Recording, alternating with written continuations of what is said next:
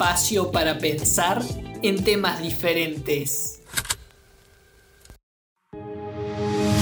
Hola, hola, ¿qué tal? ¿Cómo están? Les doy la bienvenida a un nuevo episodio de Un Remedio Podcast y en este programa en particular vamos a estar hablando de las ballenas, el canto de las ballenas.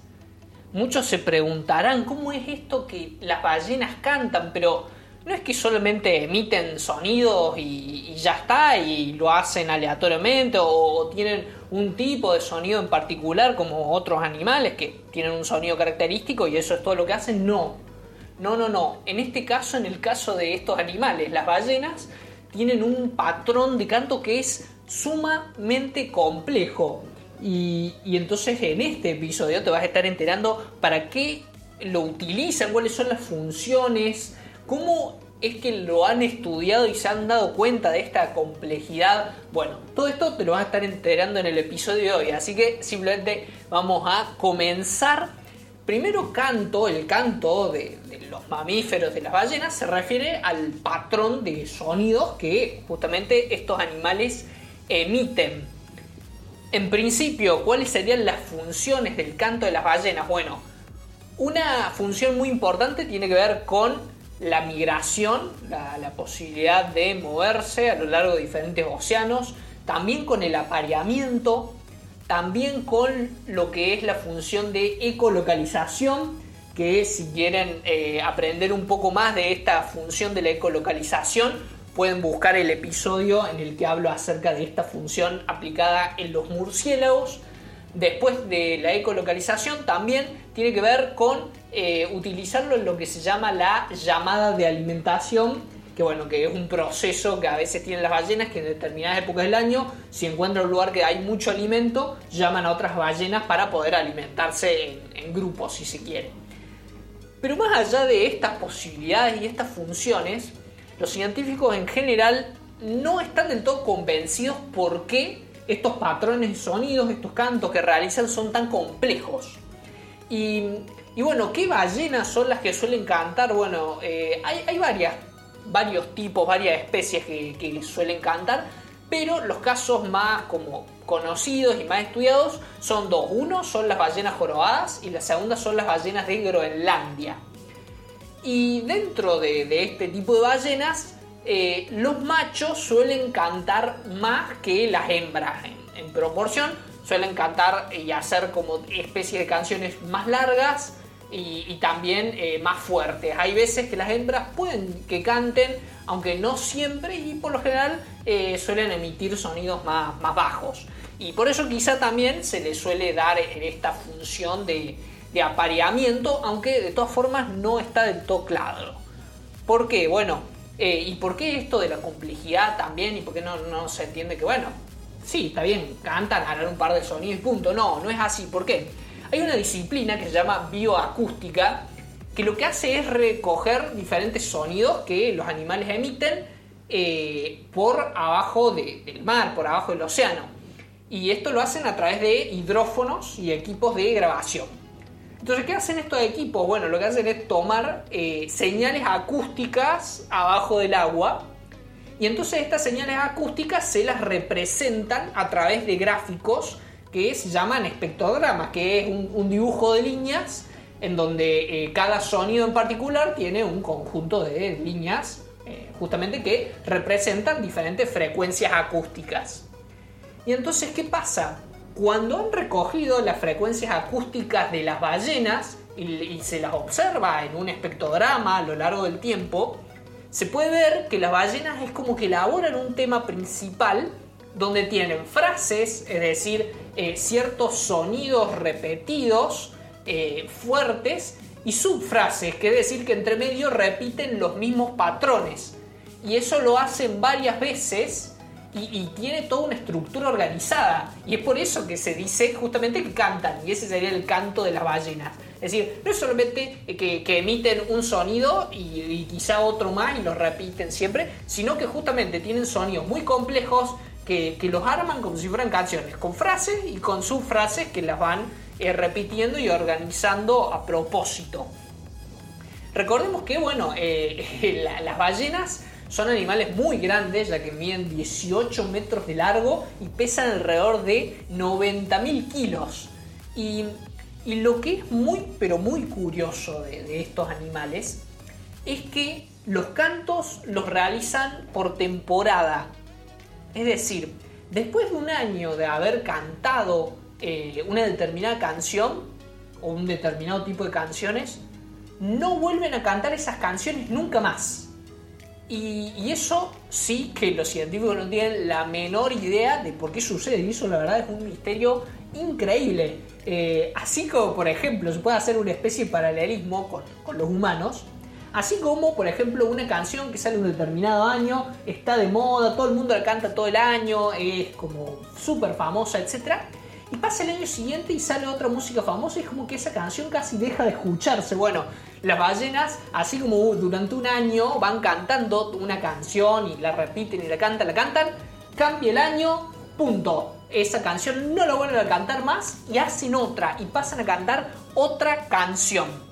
Y, bueno, lo único que se cree que quizá puede deberse esos cambios de canciones es que eh, por ahí eh, la única ventaja, si se quiere, es que podría haber una novedad y bueno, la novedad eh, a todo tipo de animales siempre llama mucho la atención y, nos atrapa. No por nada, cuando uno ve notificaciones o mensajes nuevos, por ejemplo, en cualquier dispositivo, eh, nos llaman mucho la atención y nos atraen. Justamente, ¿por qué? Bueno, porque son novedades, notificaciones, son mensajes nuevos. Lo nuevo, bueno, por alguna razón llama mucho la atención.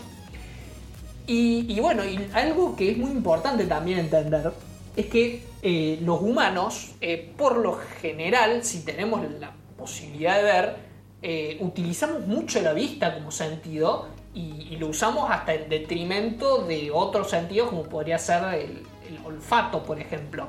y para distinguir los lugares, siempre utilizamos mucho más la vista que el olfato. Pero esto no aplica por igual a todos los animales. Hay animales que pueden ver, pero su vista no es su sentido fundamental. Entonces no podemos intentar entender estos animales pensando que lo que más hacen es ver. Y bueno, esto también ocurre, por ejemplo, en el caso de las ballenas. Las ballenas, por ejemplo, lo que más utilizan es la percepción acústica. Es decir, escuchar el oído para las ballenas es lo más importante y el mapa que realizan de su entorno más, allá de crearlo con sus ojos, especialmente lo crean con sus orejas, con su oído. Y, quizá también por esto es que el canto y el, escuchar diferentes sonidos les sea eh, tan importante para hacer eh, diferentes funciones fundamentales, como lo son eh, comer, comunicarse y reproducirse.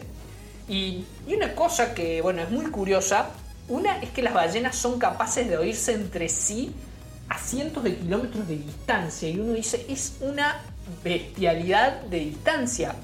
¿Y, cómo se dieron cuenta de esto, de que se pueden escuchar tan lejos? Bueno, de acuerdo a la Sociedad para la Conservación de la Vida Silvestre, que tiene sede en Nueva York, los investigadores de esta sociedad lo que hicieron fue rastrear eh, ballenas jorobadas, diferentes poblaciones que cantaban, escuchen esto porque es impresionante, cantaban en la costa este un grupo de ballenas de África y el otro grupo cantaba en la costa oeste, es decir, de, lado a lado en África, las ballenas cantaban y cuando, eh, cantaban, digamos, a un tiempo muy similar.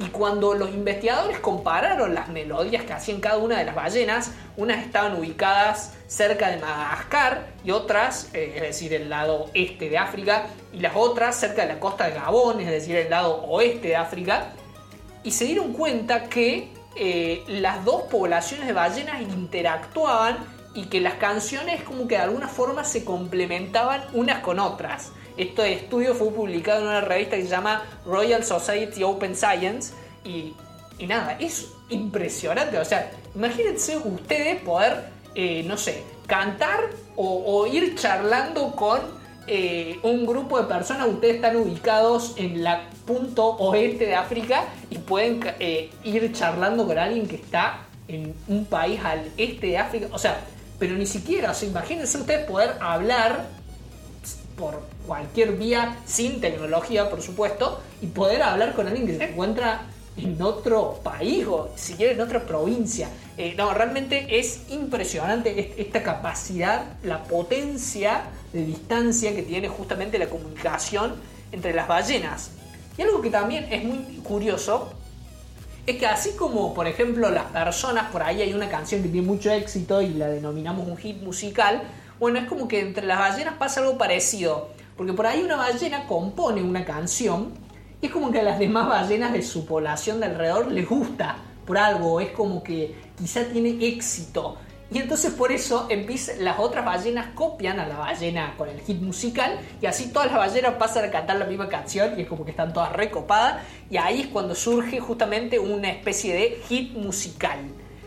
Y, algo que también es muy curioso y que está relacionado con esto del tema del hit musical es que eh, durante una década otro estudio que se hizo fue que grabaron los sonidos de diferentes, de seis poblaciones, para ser más específicos, de ballenas jorobadas a lo largo del Océano Pacífico. lo que se dieron cuenta es que un canto que, se escuchaba en una población en la zona del este de Australia la escucharon tres años más tarde en otra población del Océano Pacífico y es como que de alguna forma esto, como que una canción de unas ballenas se pasó a copiar a otras poblaciones, ¿no? Relacionado al tema del hit musical. Y, bueno, y, lo, que también es muy interesante es que justamente estas composiciones van eh, evolucionando a través del tiempo, ¿no? O sea, no es una canción que aprende y punto, sino que hay canciones que aprenden y después no las cantan más y después pasan a cantar otras canciones y lo que se cree es que quizá, más allá de la función biológica que pueda tener, eh, lo que se preguntan los científicos, aunque no están de todos seguros, es que quizás sea también algo como cultural de, cada población de ballenas, y es decir, eh, tenemos nuestra canción y quizá eso sea como una forma de entablar, quizá hasta, no sé, eh, puede que alguna amistad o comunicarse y, llevarse, no sé, llevarse mejor o, mantenerse como socializado y unido como, como grupo. Eh, por supuesto, estas son todas dudas que la ciencia tiene, que cree que puede ser, pero aún no lo han podido responder con total certeza.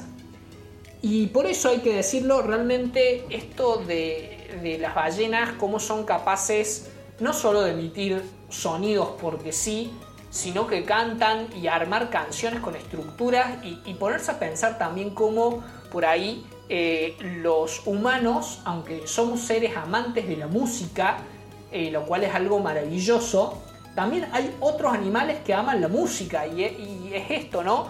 Eh, cómo es este rol que por ahí uno le daría una función más artística, por ahí hasta puede cumplir eh, funciones fundamentales dentro de, diferentes especies. Realmente eh, es algo que, llama muchísimo la atención, que, impresiona y, que realmente es hasta algo para, para maravillarse y para, y para preguntarse eh, cuáles son los motivos de, por qué surge. Y, y, bueno, y en el caso de las ballenas, ¿por qué no solo cantan, sino que cantan de una forma tan compleja? O sea, ¿cuál es la necesidad o cuál es la razón que los lleva a, que las lleva a producir eh, semejantes niveles de, música y semejantes patrones de sonidos. Así que bueno, nada.